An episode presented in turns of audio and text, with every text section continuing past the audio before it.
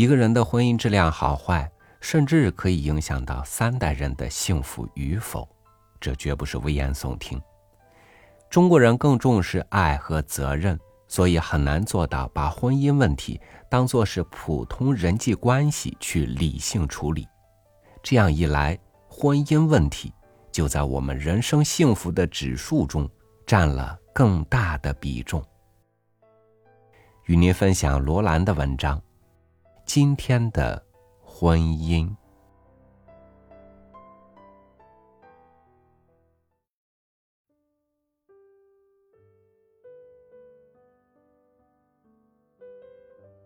朋友甲的女儿大学毕业了，大家免不了向他恭贺一番。朋友乙的女儿读到研究所了，大家更是赞美有加，推崇备至。但是谈来谈去，朋友甲和乙都提出一个要求：有适当的男孩子，给我们留神着点儿。这才醒悟。原来我们这里有大多数的家庭，对儿女的婚姻尚停留在父母之命、媒妁之言的阶段。父母之命、媒妁之言，并不是完全不足取。譬如说，因为它取决于成人，所以比较客观，而且能够顾到实际的利弊。可惜的是。我们已经不再有职业性的媒妁，而如果需要媒妁的话，只有热心的朋友临时客串一下，全充媒妁，加上个现代名词，叫做介绍。但问题是，人们并不很热心做这种现代媒人，因为人家都知道，婚姻本来就很难期望它十全十美。夫妇婚后吵吵闹闹，几乎是百分之百的不可避免。以前不实行离婚，所以大多数还能抱着从一而终的念头认命了事。现在却不再耻笑离婚，大家一语不合就想分道扬镳。因此，婚姻的不美满处格外易于暴露。没人在这种情形之下。责任就显得特别重大，做错媒的事情也就格外容易发生。那么，谁愿意费了很大的苦心去促成一对怨偶呢？管闲事，落不是，还是免麻烦吧。亲友们既不愿做业余媒人，而时代又确实已经变迁到自由恋爱和自主婚姻，那么。再像以前一样的一味教女儿对男孩子绝对不假辞色，安全是很安全了，但是到了该结婚的年龄，谁去帮他找对象呢？当然，也是因为大家看到有人过犹不及，误解心派，从母亲本身就浪漫风流，女儿尚未成年就教导他们如何网罗世家子弟，以便捷足先得。结果女儿玩野了心，挑花了眼，朝秦暮楚惯了，名誉也败坏了。正当青年对她避之唯恐不及，婚姻前途当然悲观。又因为读书期间只顾交际，学无所成，想自食其力都办不到，自然只得归罪于父母的教法错误。我们接受西方的习俗已经半个多世纪了。自从当年的时髦人物推翻旧时所谓买卖式婚姻以来，似乎始终停留在一种青黄不接的阶段。旧的去了，新的未来，都在误打误撞。婚姻真正是碰来的，当然危险。做长辈的想管，又不知该怎么管。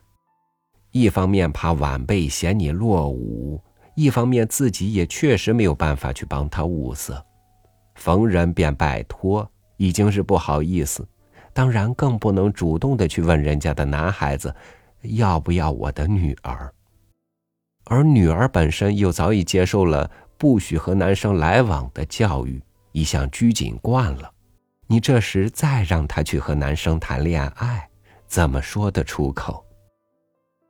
何况再加上近年来男女进学校读书的机会有偏差，联考办法有利于女生，特别是文学院，女生升学的机会多于男生。大学里男少女多，老实的用功的女生可能就无缘被月老发现。好容易碰到一个，来往一阵之后，一毕业，就又出国的出国，做事的做事，当兵的当兵，无形中就又拉远了距离。待走入社会，再想去自由恋爱，机会似乎更少。而且也不知道怎样去自由恋爱，真是难为了年轻人。再何况，为了结婚而才去恋爱，这件事的本身就很悲哀。恋爱是一种发乎自然的感情，它应该是不期而来的，应该是真挚而不附带任何目的的，它可能发展为婚姻。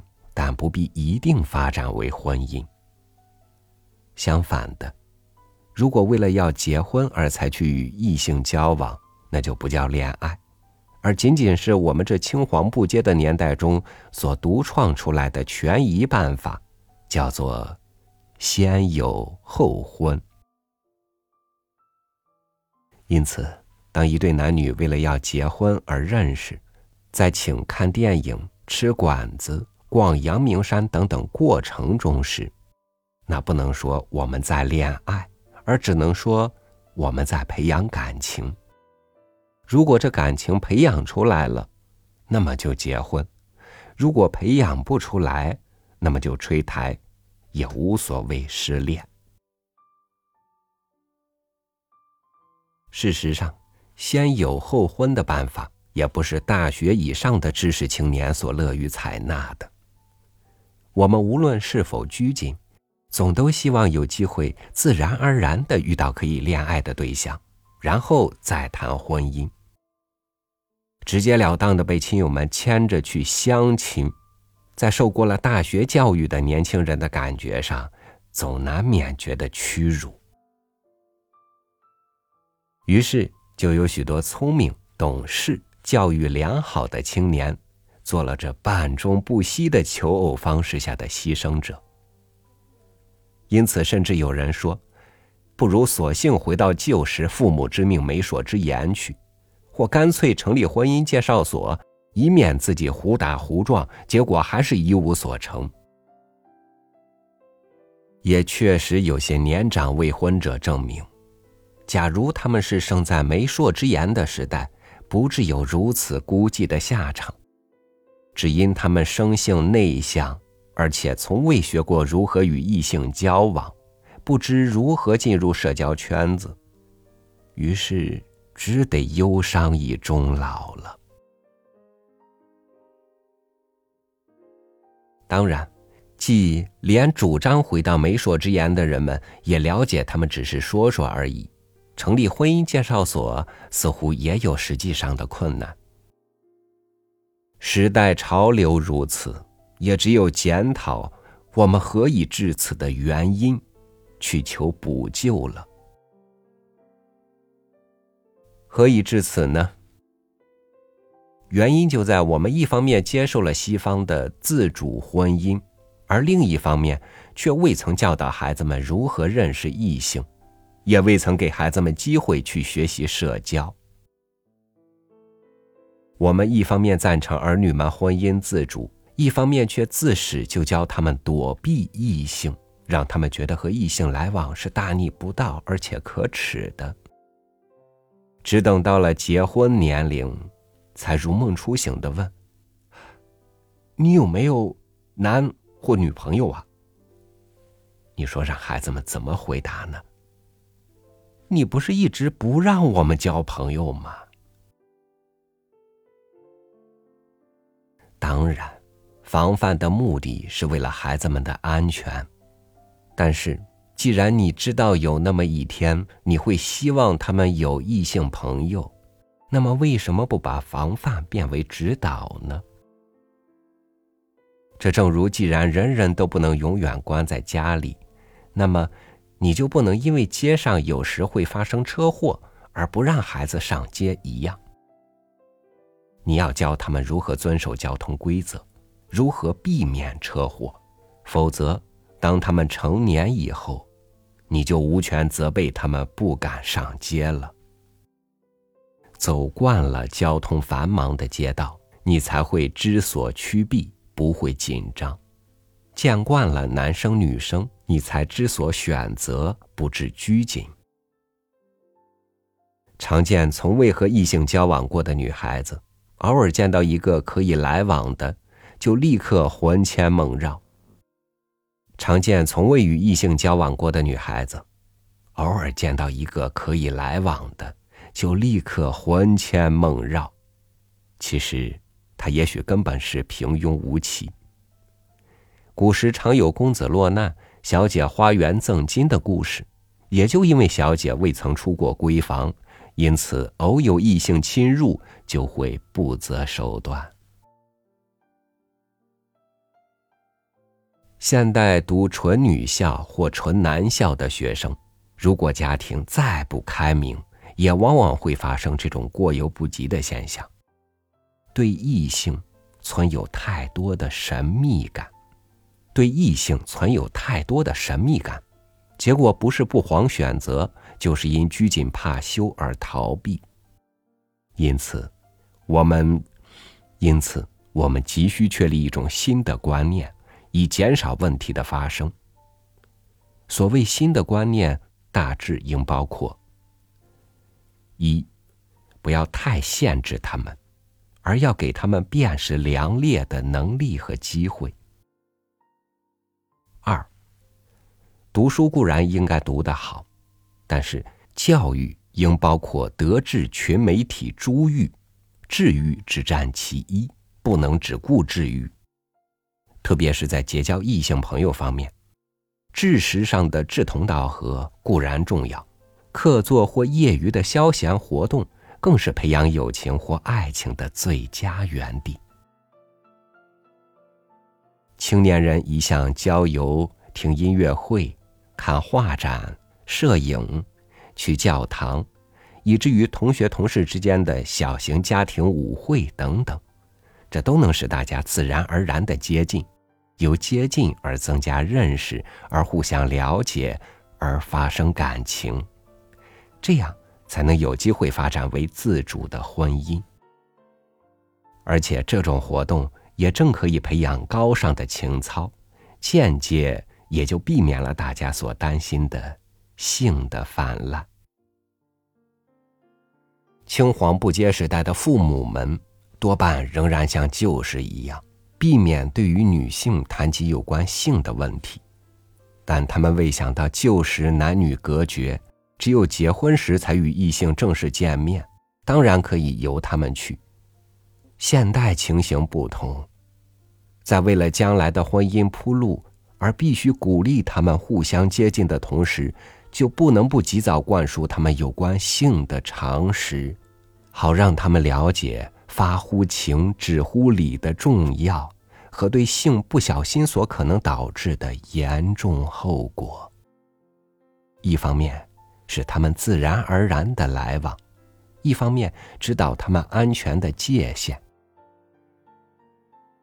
父母所借据的，无非是性的问题。如果在这方面能施以有效的教育，则青年男女交往，还有什么可以限制的呢？除了给他们交往自由的机会以外，父母也不妨仿照西方，正式带成年女儿进入社交圈，专程邀请亲友，把女儿或儿子介绍给他们，使大家有互相认识的机会。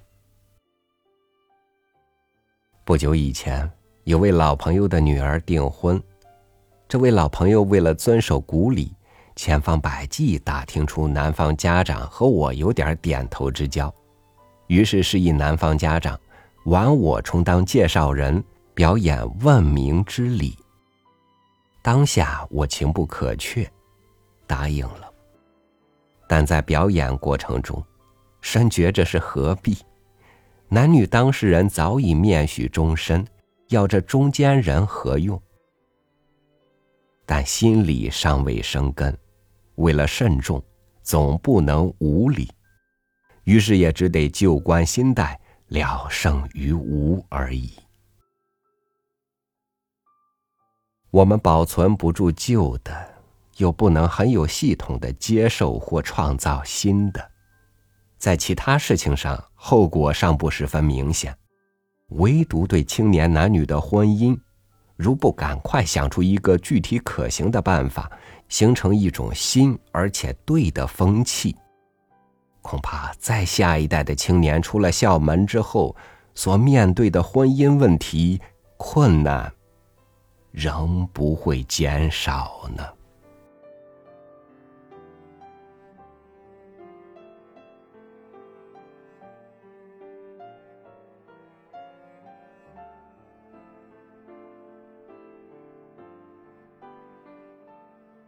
我们的身边有些恐婚的人，他们是自己抗拒婚姻，还是长期以来受到各种观念引导而形成的认知在畏惧婚姻呢？追求幸福婚姻是人生的需求，获得幸福婚姻却不是每个人都具有的能力。